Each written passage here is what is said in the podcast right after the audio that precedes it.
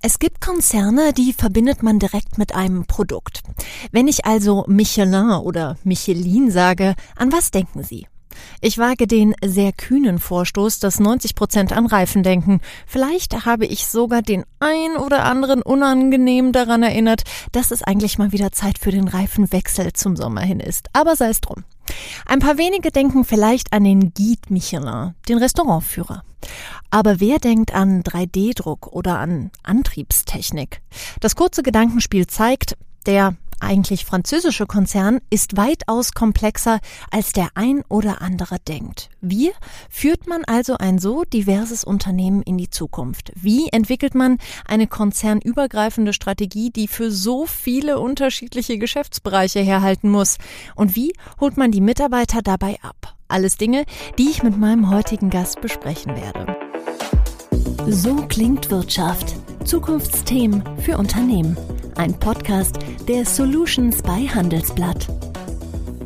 Mein Name ist Jessica Springfeld und ich freue mich sehr, dass er sich heute die Zeit nimmt. Herzlich willkommen, Anish Taneja, CEO North Europe bei Michelin. Schönen guten Tag. So, ich habe hier gerade so ein bisschen an der Oberfläche gekratzt, nehme ich an. Welche Bereiche von Michelin oder Michelin, je nachdem wie wir es heute halten, habe ich denn jetzt auf Anhieb vergessen? Also erstmal finde ich es schön, welche Bereiche Sie alle kennen. Das war schon sehr komplett. Wir haben tatsächlich äh, eine Menge Geschäftsbereiche und äh, um das ein bisschen verständlich zu machen, würde ich es mal in drei Bereiche unterteilen. Das erste ist das klassische Thema Reifen. Da gehört für uns alles dazu. Entwicklung, Herstellung, da sind alle Reifen mit gemeint vom Pkw über Lkw bis zum Flugzeug und Landwirtschaftsmaschinen. Der zweite Kernbereich ist bei uns das Thema Service and Solutions. Das heißt, um die Reifen drumherum haben wir eine Menge ähm, Serviceangebote gebaut, Flottenangebote gebaut und die vertreiben wir auch selber mit unseren Unternehmen, zum Beispiel die Unternehmen Euromaster, ähm, Teile von ATU. Und der dritte Bereich ist für uns das ganze Thema Beyond Tires. Also da geht es wirklich um Themen, die sehr innovativ sind und äh, die auch zur Klimaneutralität und zur Transformation der Mobilität beitragen sollen. Da geht es sogar so weit, dass wir über Themen wie 3D Metal Printing sprechen oder über Antriebsarten, wo wir mit der Brennstoffzelle eben versuchen, gerade ein eigenes Angebot zu schaffen. Und wenn wir da gemeinsam drauf schauen, auf dieses sehr, sehr bunte äh, Potpourri, wo würden Sie persönlich sagen, liegen da gerade so die Zukunftsfelder? In welche Bereiche, sagt Michelin, ähm, möchten Sie künftig mehr reingehen? Also zunächst mal sind wir fest davon überzeugt, dass das Thema Reifen ein absolut ähm, wichtiges Thema für uns ist und eine starke Säule bleibt. Und was uns vielleicht auch von vielen anderen Automobilzulieferern unterscheidet, ist, dass wir durch die Transformation der Automobilwirtschaft jetzt nicht unbedingt ähm, in Existenzängste geraten, ja? sondern das Thema Reifen wird auch zukünftig in der Mobilität eine entscheidende Rolle spielen. Und hier ist für uns die entscheidende Frage in der Zukunft, wie können wir zu einer klimaneutralen Mobilität beitragen, wie können wir Reifen noch äh, klimafreundlicher produzieren und sie auch in der Nutzung ähm, klimafreundlicher gestalten und wie können wir das vor allem machen bei dem Wandel der Mobilität, den wir gerade sehen, das heißt hin zur Elektromobilität oder zu anderen Antriebsarten. Und da sehe ich ähm, zwei, drei ähm, große Säulen. Das eine ist sicherlich die Antriebstechnologie, ähm, äh, wo wir uns ja stark zum Thema Brennstoffzelle engagieren weil wir hier schon eine Menge Know-how in den letzten 15 Jahren im Unternehmen aufgebaut haben. Ähm, und das zweite Thema ist sicherlich äh, das Thema äh, 3D-Printing, wo wir auch schon viele Erfahrungen haben und äh, auch ein Unternehmen gegründet haben, das das jetzt ähm, in großer Breite anbieten soll. Jetzt ist es natürlich immer schön, wenn man sagen kann, okay, wir sind von gewissen Krisen nicht betroffen und eigentlich fühlen wir uns sozusagen geschäftlich ganz wohl. Jetzt kann man andersrum sagen, naja, oft ist es ja so, und das sagen viele Unternehmen ja, diese Krise, ähm, in die sie geraten sind durch Corona, das hat viele dazu gebracht, noch digitaler zu denken, noch innovativer zu denken, noch schneller zu denken. Wenn sie das nicht mussten, toi, toi, toi, wie schafft man es dann trotzdem, diesen Antrieb hinzubekommen, obwohl es uns gut geht, weiterentwickeln, was Neues ausdenken. Wie macht man das? Dass wir es jetzt gar nicht gemerkt haben, möchte ich so auch nicht sagen. Also es gab sicherlich Stellen äh, in, der, in, der, ähm, äh, in der Transformation der Automobilwirtschaft, ähm, an denen wir auch gemerkt haben, dass sich da was tut und dass das paar Effekte auf uns hat. Und in der Corona-Krise haben wir es natürlich auch sehr deutlich gemerkt, ja? ähm, dass wir hier Nachfrageeinbrüche hatten, ähm, die wir, ähm, mit denen wir umgehen mussten. Ähm, ich bin aber auch der Meinung, dass äh, man eine Sache mit den Mitarbeitern ganz deutlich, ganz deutlich heutzutage diskutieren muss. Und das ist die Erkenntnis, dass die Frage nicht mehr ist, gibt es eine Transformation, gibt es eine Innovation, die mein Geschäftsmodell in Frage stellt, sondern die Frage ist nur noch, wann kommt sie und wer bringt sie. Und wenn man das Thema mal für sich erkannt hat und dann glücklicherweise in einem Unternehmen arbeitet, das schon vor über 100 Jahren den Guide Michelin erfunden hat, um die Reifenverkäufe zu unterstützen, ja, und immer innovative und disruptive Ansätze hatte, um sich weiterzuentwickeln, dann hat man einen ganz guten Nährboden, um zu sagen, wir sind uns alle sicher, der, es wird eine Disruption auch im Thema Reifen geben. Es wird eine Innovation in der Mobilität geben. Die Frage ist nicht, ob es kommt, sondern nur, wann es kommt und wer es macht. Und bevor es jemand anders macht, machen wir es lieber selber. Und trotzdem ist es ja oft so, wenn man Leuten sagt, okay, es ist nur noch eine Frage der Zeit, bis was kommt von links oder rechts, oben oder unten, dass manche Leute dann doch ähm, Angst haben, ähm, irgendwie versuchen, das Aktuelle irgendwie äh, zu wahren. Gibt es da ganz aktive Schritte, die, die Sie sagen würden, die man als Unternehmen unternehmen kann, um daraus eben was Positives abzuleiten aus diesem Wandel und eben nicht was Negatives, vor dem sich Mitarbeiter fürchten? Ja, also zunächst mal muss man dafür sorgen, dass Transformation kein Schreckgespenst ist, sondern Transformation eine Chance ist. Und da, da haben wir sicherlich auch jetzt nicht, wie man so schön sagt, die Weisheit mit Löffeln gefressen, sondern wir haben eine Menge dazugelernt. Ich auch persönlich habe eine Menge dazugelernt. Der, der erste Punkt ist, ist bestimmt, die Erkenntnis, dass in der heutigen Zeit strategische Entscheidungen nicht mehr in irgendwelchen Hinterzimmern in Konzernzentralen getroffen werden, sondern strategische Entscheidungen oder Strategie insgesamt muss gemeinschaftlich entwickelt werden. Und dafür muss man erstmal die Fakten auf den Tisch legen. Ähm, und das muss auch auf eine andere Art und Weise geschehen, wie wir das früher gemacht haben oder wie ich es vielleicht auch noch gelernt habe. Ein offener und ehrlicher Dialog im Unternehmen, auch über schwierige Themen, ähm, ist absolut essentiell. Und, und das ist was, was wir wirklich dazugelernt haben. Und das Zweite ist, ein Thema, das wir ähm, auch gelernt haben. Man denkt als Unternehmen relativ schnell darüber nach. Transformation heißt, ich brauche irgendwie neue Skills, neue Mitarbeiter. Ich muss das Ganze von außen äh, neu unter, untermauern und unterbauen. Und das macht natürlich gerade in so langjährigen Konzernen, wie es auch Michelin ist, vielen Mitarbeitern Angst. Weil die natürlich sofort die Frage stellen, ja, was heißt denn das dann für mich? Und ich glaube, da ist es extrem wichtig, dass man auch diesen Menschen Perspektiven aufzeigt und nicht immer nur darüber spricht, was heißt es fürs Unternehmen, was heißt es für unsere Shareholder, was heißt es ähm, für die neuen Leute, die dazukommen, sondern man muss auch wirklich offen mal darüber reden, was heißt es für die Menschen, die heute für uns arbeiten und wie kann ich denen auch Zukunftsperspektiven aufbauen. Und deswegen bin ich zum Beispiel fest davon überzeugt, dass das Thema Erwachsenenbildung in, dem, in der ganzen Frage der automat automativen Transformation noch überhaupt viel zu wenig diskutiert wird. Jetzt geht das Ganze dann ja auch um dieses Thema äh, Empowerment. Wie kriege ich meine Mitarbeiter nach vorne gebracht, auch als, ähm, als Chef? Und dann gibt's ja immer diesen schönen Spruch, ein guter Chef macht sich selbst eigentlich überflüssig. Würden Sie dem zustimmen? Nee, ich würde dem nicht zustimmen.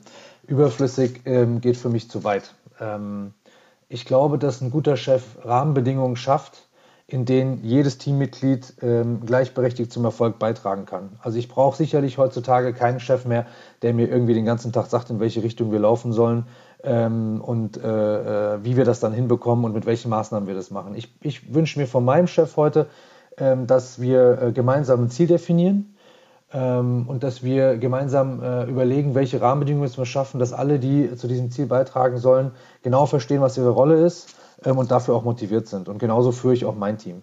Ähm, wenn ich überflüssig wäre, äh, dann, dann würde ich sicherlich was falsch machen. Und was die Grundlage für so einen modernen Führungsstil ist, dass jeder Mitarbeiter auch die Verantwortung übernimmt, wirklich Experte in seinem Bereich zu sein. Also dieses, äh, dieses Thema ähm, Empowerment funktioniert ja wirklich auch nur, wenn die Mitarbeiter auch die Verantwortung übernehmen, zu sagen, für diesen Themenbereich, den ich hier verantworte, bin ich auch der absolute Experte und komme hochkompetent in jedes Meeting und kann zu jedem Meeting beitragen. Ja? Wenn Sie einfach nur Themen delegieren, dann hat das mit Empowerment relativ wenig zu tun. Die Frage heißt für mich also, wie schaffe ich es, dass jeder Mitarbeiter absoluter Experte in seinem Themenbereich ist? Und dafür muss ich wollen und können gleichzeitig unterstützen. Ja, und vielleicht dann eben auch Hilfestellung geben bei der Art, wie man sich dann Gehör verschafft. Ist wirklich jeder, der Experte in seinem Gebiet ist, ähm, sozusagen auch dazu bereit, dann das vor großer Runde zu präsentieren? Oder wie fördert man das? Was würden Sie sagen? Ja, also ich glaube nicht, dass jeder dazu bereit ist, weil da gibt es allein schon sehr große Unterschiede in den Charakteren. Ich würde in meinem Team immer versuchen, dass ich auch individuell unterstütze, denn die Menschen da sind sehr unterschiedlich, was sie motiviert ist unterschiedlich ähm, und die Stärken und Schwächenprofile sind unterschiedlich, die wir alle haben. Aber was ich sicherlich für alle tun kann, ist, dass ich dem ganzen Experten einen, einen, ein, ein bisschen Uhu gebe, der uns alle zusammenhält. Und das ist die Sinnhaftigkeit dieser ganzen Bestrebungen, die wir hier jeden Tag machen. Und das ist für mich auch klare Aufgabe ähm, von, von einer Führungskraft, von einer starken Führungskraft in so einem modern geführten Team, in einem international geführten Team.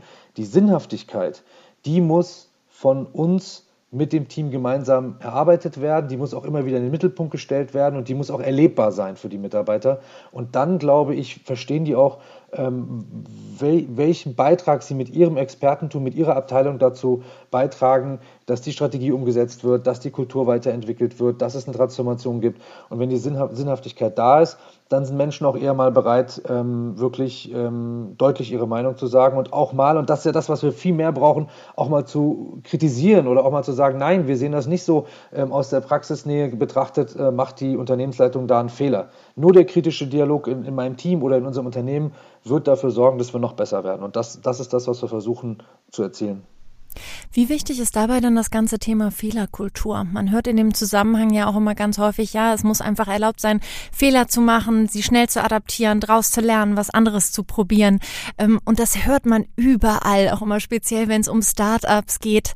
Ähm, wie kriege ich das in so einem großen Konzern wie Michelin umgesetzt? Also ich glaube, dass das Thema Fehlerkultur ein sehr, sehr wichtiges ist und dass auch wir bei Michelin uns dazu weiterentwickeln mussten und noch weiterentwickeln müssen. Ähm, es, es geht nur über Vertrauen.